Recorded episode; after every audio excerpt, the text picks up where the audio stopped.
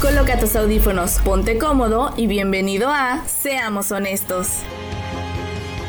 ¿Qué tal? Bienvenidos a este su programa Seamos Honestos. Yo soy Pablo Rosete y el día de hoy nos visita un experto que nos va a sacar de dudas acerca de todas las preguntas que tuvimos y que todavía tenemos sobre esta pandemia. Cuando estuvimos y seguimos eh, encerrados en nuestras casas, muchas veces eh, nos hemos preguntado acerca de nuestra propia existencia y de nuestros propósitos en la vida. Por ello, tenemos a un increíble filósofo que nos va a estar hablando sobre estos temas. ¿Qué tal, José? ¿Cómo te encuentras?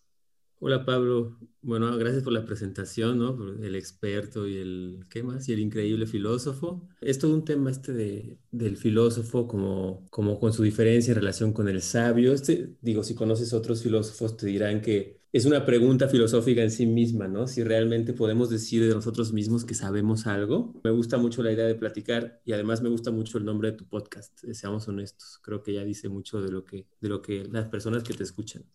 Muchas gracias.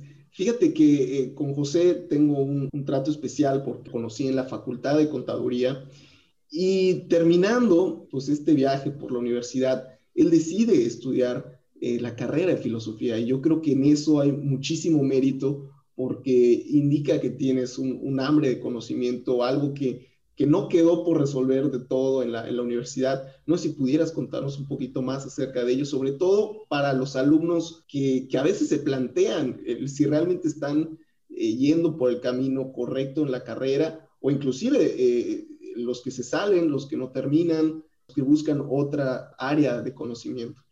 Bien, es una pregunta que me han hecho muchas veces Suelo pensar que la razón por la cual yo entré a mercadotecnia, yo estudié contigo ahí en la facultad, no, no, no fueron buenas razones, o sea, no fueron razones meditadas y es que pienso que cuando uno tiene entre, no sé, 15 y 17 años, que es cuando, creo que es la edad que tenemos cuando decidimos la carrera, pues nos están pasando muchas cosas a un nivel físico, pero sobre todo a un nivel emocional. Al menos en mi caso, creo que mi futuro profesional no era mi prioridad.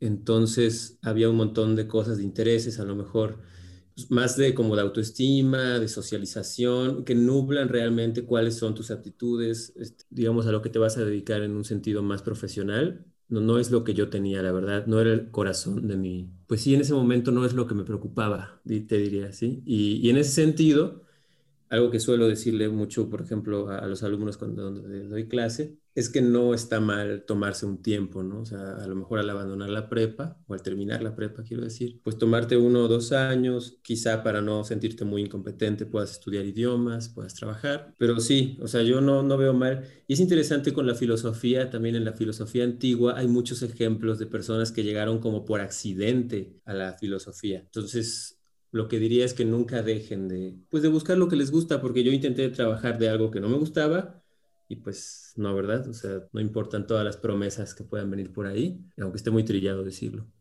Sí, al final nuestra vida es demasiado corta y yo creo que esta pandemia nos ha enseñado todos nuestros planes, eh, pues pueden cambiar en un minuto. Y creo que todo lo que la gente había estado pensando este año, el año pasado y, este, y parte de este año, ha sido eh, mucho el, el, qué está pasando en el mundo. Creo que muchos de los que estuvieron encerrados han tenido la oportunidad para crecer de manera interna, si supieron aprovechar ese tiempo, y se han topado con una pared en seco, se han topado con una pared en la que mucha gente se pregunta eh, si realmente vale la pena la vida, si realmente vale la pena eh, todo el esfuerzo, buscan un porqué eh, a todo, el, el, por qué perdí mi trabajo, el por qué estoy encerrado y todas estas cuestiones y el estrés que, han, que ha derivado de la pandemia, lo platicaba en otros programas con una psicóloga, eh, pues nos ha planteado una forma diferente de ver las cosas. Pero en el sentido propio de la filosofía, eh, que es ahora sí que parte de, de, lo que trata este programa, queríamos ver qué es lo que el, el, hombre se encuentra consigo mismo cuando está solo, como fue en este caso de esta pandemia. ¿Cuáles son las principales preguntas que tú crees que son importantes para la gente a la hora de que se encuentran consigo mismos? Ok, como las preguntas que nos hacemos entre nosotros. Antes, sobre esto que dices de la pandemia, pues yo creo que con el paso del tiempo nos hemos ido dando cuenta de que es un fenómeno irreversible, o sea que que nuestra vida no va a volver a ser igual como era antes. O sea, tenemos una especie de añoranza por restablecer el modo de vida previo, pero muy, que es una añorancia, una añoranza, pero muy estéril, porque al final nunca va a ser igual la vida, ¿no? Siempre es cambio y este cambio en particular es muy fuerte, ¿no? Entonces, queramos o no, hay una especie de duelo ahí porque hay algo que no va a volver a ser igual y peor aún en el caso de personas que hayan perdido a lo mejor un, un familiar, un trabajo, cosas por, por, el estilo, ¿no? Yo lo que te diría desde la filosofía es que entre este cambio drástico y el tema de la muerte eh, lo abordaríamos, yo lo quisiera abordar desde Spinoza, es un filósofo holandés. Él nos dice que nuestra alegría o nuestra tristeza está condicionada por lo que podemos o no podemos hacer. Voy a eh, aclararlo un poco más. Yo me siento alegre cuando me siento potente para hacer cosas, cuando me siento potente para crear efectos en el mundo, para transformar, para producir. Y en cambio, me siento triste cuando me siento impotente de crear, de transformar, de producir. Y de repente este encierro y las muertes que han venido también, que escuchamos todo el tiempo, pues como humanidad parece que nos, nos han revelado mucha de nuestra impotencia ante fenómenos que son más grandes que nosotros, ¿no? Como cuando te enfermas eh, o te lastimas un pie y no puedes caminar muy bien, que te pones triste, porque te das cuenta de que no puedes hacer lo que antes hacías y te das cuenta de tu finitud, ¿no? El tema de la muerte, que también está muy presente desde los albores de la filosofía. Entonces, perfectamente natural sentirnos tristes, sentirnos impotentes y desesperar un poco em, al darnos cuenta de que no, no somos todopoderosos, ¿no? Y que una cosa tan pequeñita como un bicho, pues nos mueve lo que creíamos que era bastante firme. ¿Por qué consideras que estando solos es como podemos empezar a hacernos todas estas preguntas?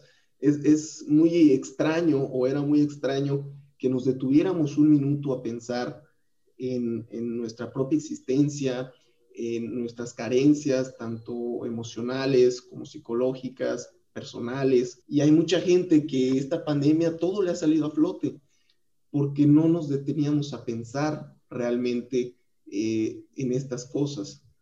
Entonces, somos nosotros los que estamos ocultando una psique o es acaso que no habíamos tenido tiempo de, de podernos a, pensar de la gravedad de, nuestra propia existencia. Eh, ¿De qué manera crees que estas preguntas afectan a una persona anímicamente?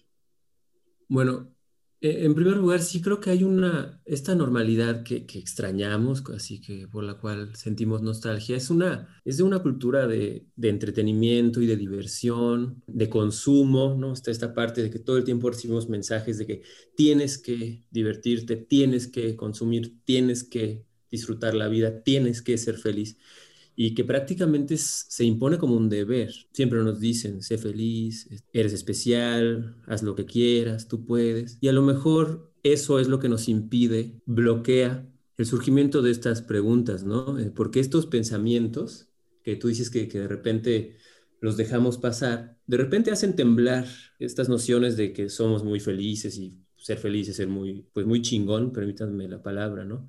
Mientras que el dudar, el cuestionarse, el hacerse preguntas, es como, como estar fallando ahí ante nosotros mismos, ¿no? Entonces yo creo que algo que, que, ha sido benéfico de la filosofía, al menos para mí en mi caso, ha sido darme cuenta de que estas cuestiones estas preguntas, estos problemas, estas dudas, las compartimos con todos los seres humanos y además de todas las épocas. No, uno se da cuenta de que otros seres humanos ya se han hecho estas preguntas. Es como una necesidad de que detrás de todo lo que pasa, detrás de la finitud de la muerte, ha de haber algo más. Y aunque no hubiera, es lo que Schopenhauer diría, una necesidad metafísica del ser humano de, un poco pensarlo como en Matrix, ¿no? Hay, seguramente hay algo detrás de esto que, que claro, ante toda la el bombardeo de consumo y la maquinaria cómo funciona la vida en la normalidad previa, pues no tenemos tiempo para, para eso, ¿no? Y sí creo que son pensamientos que, como te digo, de repente son peligrosos por ese lado de, de nuestra imagen ante nosotros mismos y los demás y lo que queremos proyectar. Entonces le ponemos un montón de barreras y de resistencias a estas cuestiones. Las adicciones, por ejemplo, estar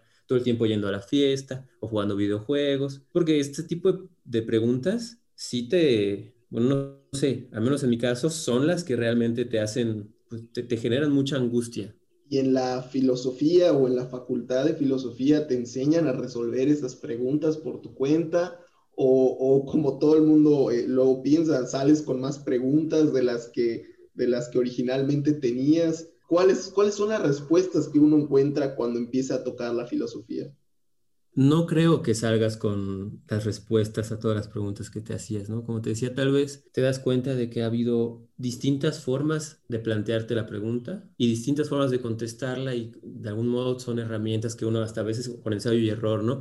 A un ratito hay gente en la facultad, de, más allá de si estudias o no filosofía, ¿no? O sea, creo que una, cosa muy, muy particular de la filosofía es que no tienes que estudiar filosofía para hacerte estas preguntas, ¿no? Y en ese sentido, filosofar, mientras que puedes estudiar y aprenderte de memoria de los libros y no, digamos, no llegar a poner en cuestión esas cosas tan de base. Entonces, eh, diría que no tanto por estudiar, pero sí al contactar con esas emociones y con esas preguntas, al repasar la historia de lo que se ha pensado, cómo se ha pensado, cómo se han contestado, uno va teniendo más, más herramientas. Seguramente sale con más preguntas, sí, pero yo creo que la cuestión es tener claras las respuestas para ciertas preguntas. Ahora se me ocurre, por ejemplo, con Sócrates, Platón, que son como quienes inauguran lo que estudiamos como filosofía occidental. Seguramente en la escuela, en la prepa, todo el mundo escuchó de Sócrates, Platón, aunque no los reconocemos muy bien, ¿no? Solo decimos, ah, Sócrates, Platón, Aristóteles. Sí, unos griegos que están ahí de hace sí, tiempo, sí, pero...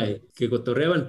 Pero ellos, por ejemplo, y esta idea me gusta mucho, tienen, digamos, el axioma de que el conocimiento es lo que te permite vivir bien. ¿Qué quiero decir? Que no, no es precisamente el hacerte preguntas lo que te tiene mal o lo que te hace infeliz, sino tal vez que no las has contestado, no las has abordado bien, no le has puesto el énfasis. Esto es algo que, por ejemplo, yo escucho mucho de familiares que te dicen, no, no, es que si piensas mucho las cosas, te vas a poner triste. Y tal vez el problema no es pensar, sino pensar mal, pensar mal las cosas, no tener cierta claridad. Entonces diría que, por ejemplo, yo empezaría con la idea de que el conocimiento o el saber te, ayudan a ser feliz y te conducen a la felicidad. Entonces, cuando tú tienes una duda, pues estás dando un primer paso para saber, porque probablemente si nunca te haces la pregunta, pues nunca vas a, a saber, ¿no? O sea, como en la escuela que te dicen, no, no está mal, como dicen los maestros, no hay preguntas tontas. Pues no, no, no, no, no las hay en realidad, porque es el primer paso hacia, hacia conocer. Y si creemos que conocer nos puede ayudar a ser felices, pues entonces es un paso muy importante. Sí, tienes, tienes toda la razón. Bueno, José, si nos permites, vamos a un break y regresamos con este tema que es una inducción a la filosofía por José aquí en Seamos Honestos. Este es un break musical.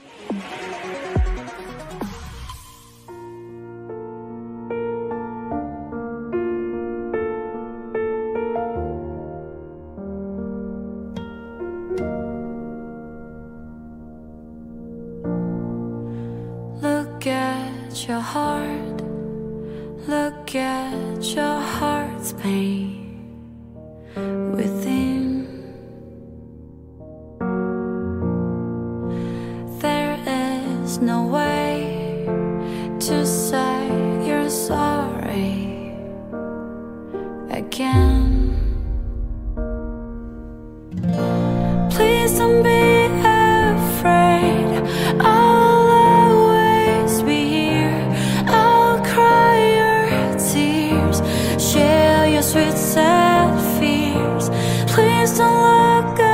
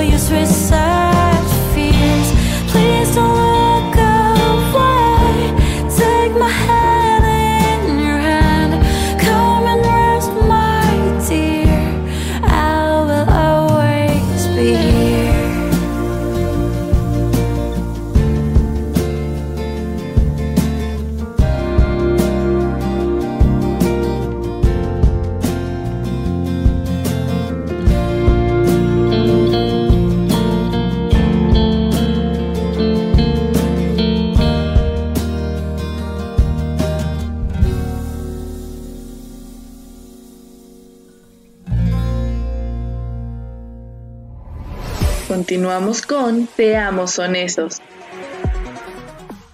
Y bueno, ya estamos de vuelta aquí a su programa Seamos Honestos, retomando un poquito más el tema de hoy que estábamos viendo de manera muy interesante, diferentes vertientes filosóficas con resultado de la pandemia que, que nos agobia el día, el día de hoy y ya desde hace ya casi un año. Estábamos con el filósofo José. José, ¿cuál crees que sería la teoría o la ideología más acertada para darle un sentido a nuestro día a día actualmente. Hay mucha gente que el día de, hoy se pregunta eh, y tiene muchas inquietudes con respecto a su ser, a su propósito. ¿Cuál crees que sería una idea o una teoría ligada a la filosofía y que pueda ser como la más recurrente? ¿O crees que sea mejor un, sentido de una mezcla de varias? Ok, ah, creo que tendría mucho caso ir a, las filosofías helenísticas, que eran filosofías precisamente, de hecho también le llaman éticas de crisis, y es que son de la época en la cual Alejandro Magno invade Grecia y entonces hay un, movimiento social, hay un cambio bastante profundo en las costumbres, digamos, previas con respecto a las nuevas. Entonces ahí surgieron movimientos que podrían decirnos muchas cosas a nosotros ahora. Entonces quizá invitaría a la gente a, a, leer algo de esto, nada más como una manera para contarles. De esa época, por ejemplo, está el el estoicismo, que el estoicismo es una filosofía que nos invita a pensar una diferencia fundamental entre las cosas que dependen de mí, digamos, sobre las cuales yo soy amo, y las cosas que no dependen de mí y que son esclavas. Y decir, el valor y la virtud mía, mi propia autoestima, yo la, lo natural y lo, lo correcto es ponerla en las cosas de las cuales soy amo y que dependen de mí.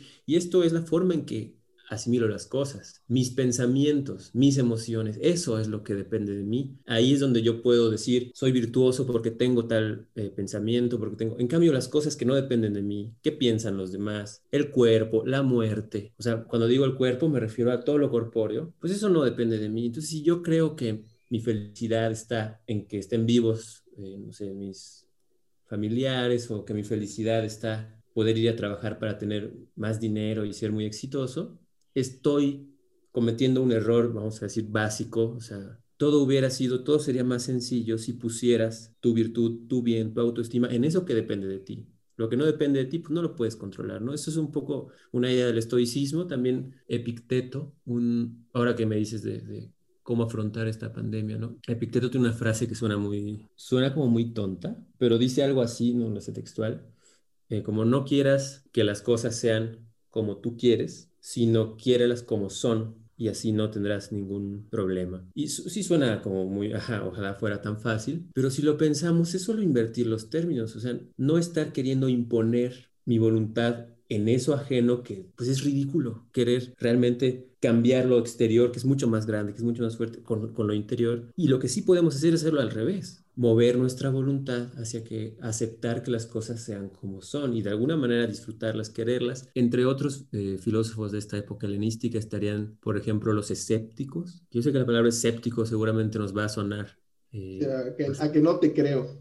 A que no te creo, sí, bastante. Pero los escépticos antiguos eran muy interesantes, Pablo, porque digamos que ellos, como un poco como cantinflescamente, eh, ni afirman ni niegan. No es que no le creo a nadie, sino que no creo nada en general ni a mí mismo. Ellos de hecho lo decían como suspendo el juicio, no tengo creencia alguna porque las creencias son las que me hacen sufrir. Estas son ejemplos, ¿no? Em, por ejemplo, si yo creo que salir a divertirme es mi felicidad, entonces cuando no puedo salir a divertirme, pues sufro mucho. Pero también si creo que, que estar encerrado es mi felicidad, cuando toque salir a trabajar voy a sufrir. Entonces, no creerte mucho ningún, ningún cuento, o sea, no, no comprarte tanto estas historias que como son muchos años los que las personas nos hemos venido contando, pues de repente se arraigan y nos provocan, nos identificamos mucho con ellas, ¿no? O sea, un poco el chiste sería ponerlas un poco en suspenso. Yo creo que este tipo de filosofías, por ejemplo, Schopenhauer decía, la vida humana, si la ves como en, si te enfocas y le pones zoom, digamos, a una vida humana, es una tragedia. Pero si tienes una visión un poco más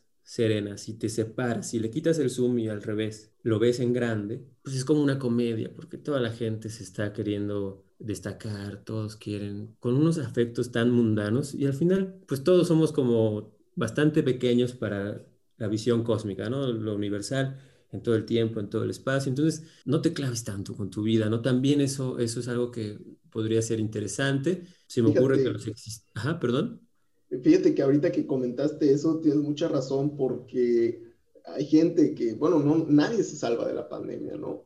Todos tenemos que andar usando cubrebocas, pero en esa necesidad de destacar, eh, veo mucha gente que compró cubrebocas de marca, por ejemplo, claro. ¿no? Eh, buscando siempre ese, ese, ese plus que, que, los haga diferentes a, a, los demás. Y como comentabas en, los, en la parte de los, de los escépticos, eh, yo creo que también Bruce Lee tenía esa, esa filosofía, eh, porque mencionaba precisamente, eh, él, él hace una, una, analogía en cuestión de, del agua, que seas como el agua, que, que, el agua si se pone en un vaso agarra la forma del vaso, si se pone en una botella agarra la forma de la botella, y que tendríamos que tener, como bien mencionas, pues una, una aceptación de nuestras, de nuestras situaciones. Sí, pues sí, está, está muy parecido, al menos me parece que es esta cosa de de aceptar lo que pasa, fluir y no estar como obstruyendo el cauce natural de las cosas, ¿no? Que normalmente lo metemos con nuestras ideas y nos provocan un doble sufrimiento. Esto es algo que también pensaron los estoicos. No solamente vas a sufrir, por decirlo así, la enfermedad o el COVID, pensemos, sino que nuestra torpeza se muestra cuando sufrimos dos veces, porque además de sufrir la enfermedad, estamos pensando que nos vamos a enfermar y que va a ser horrible. Te quita el presente, ¿no? Te quita la salud cuando la tienes. ¿no? Entonces sí, creo que, que también lo vería por ahí, como tú dices. ¿Y desde una corriente existencialista? Bueno, eh, también, eh, de, hecho, hacia eso apuntaba cuando me, me dijiste desde qué filósofos podríamos ver o abordar esta situación actual. Pues los existencialistas en esto del sentido de la vida, ¿no? Porque parece que, que las preguntas que me hacía son de, ahora tenemos tiempo libre y entonces se nos vienen esas preguntas incómodas que normalmente las queremos meter debajo del sofá. Y bueno, un existencialista seguramente te diría que la vida no tiene un sentido previo y eso es lo padre de la vida. O sea, en otras épocas, para otros seres humanos, tal vez el sentido de la vida era salvar tu alma, irte con Dios, no sé qué. Pero ahora que estamos en un mundo pues distinto, donde no hay como creencias tan firmes, dogmas, pues tenemos, está todo abierto.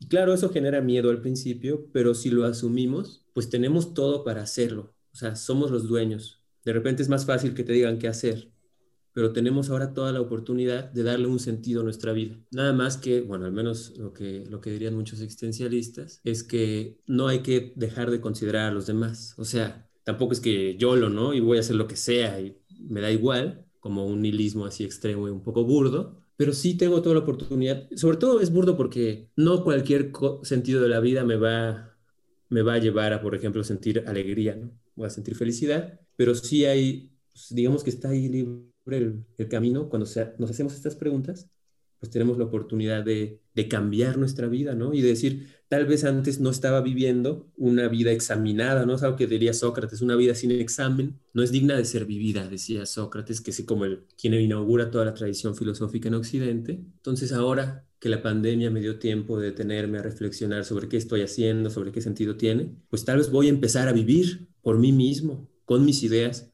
y no con las ideas que he estado recibiendo de quién sabe quién, de quién sabe de la tele, de las vecinas, de la iglesia, sino ahora sí, va la mía, ¿no? Y eso, aunque da un poco de miedo, podemos hacerlo emocionante, creo. Sí, fíjate que, por ejemplo, inclusive hay científicos que abordan este tema. A mí me llamó mucho la atención una vez que leía a Carl Sagan, que mencionaba que mucha gente eh, pues tiene miedo, de, como, como, bien comentas, ¿no? Ahora que son tiempos modernos, pues tienen miedo de, de, saber que a lo mejor pues no está eh, el destino como se los habían trazado, de que, pues bueno, a mí eso me lo pintaban en el catecismo, ¿no?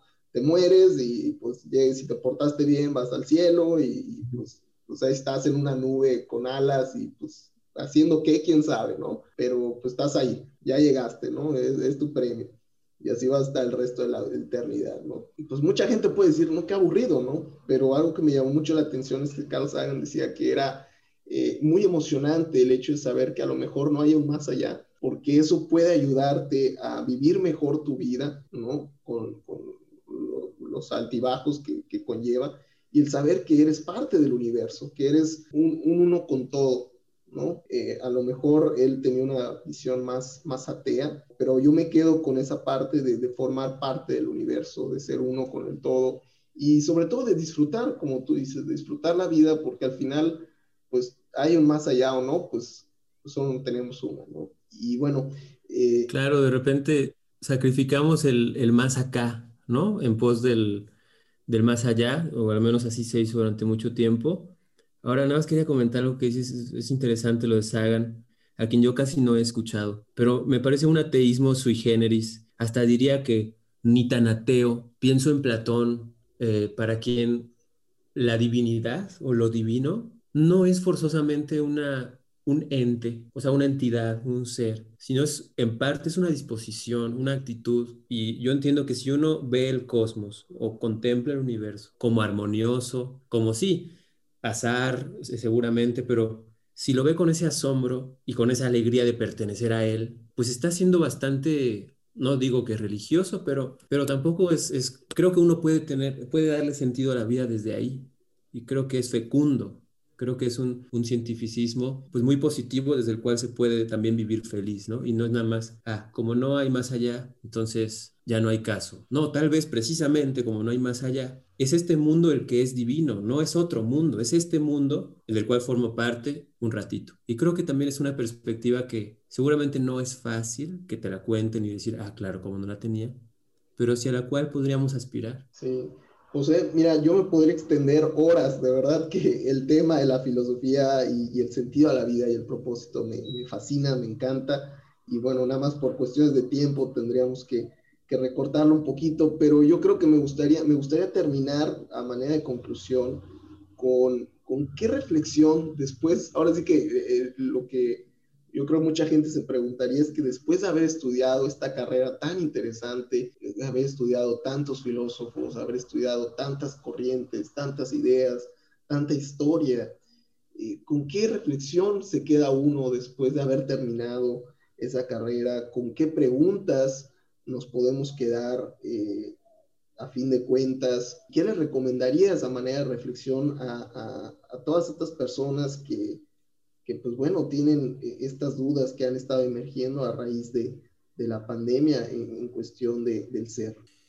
Bueno, voy a empezar por lo último. Creo que la recomendación, si cabe algo así como hacer una recomendación, sería expresar, no silenciar estas preguntas, estas dudas que la pandemia nos ha podido traer. Decía Nietzsche, por citar, que todas las verdades guardadas se vuelven venenosas. Entonces, hasta por el bien propio, por la salud propia del alma y del cuerpo, que no seguramente no son cosas tan distintas. Habría que no silenciar esas preguntas, sino asumirlas porque son, eso somos.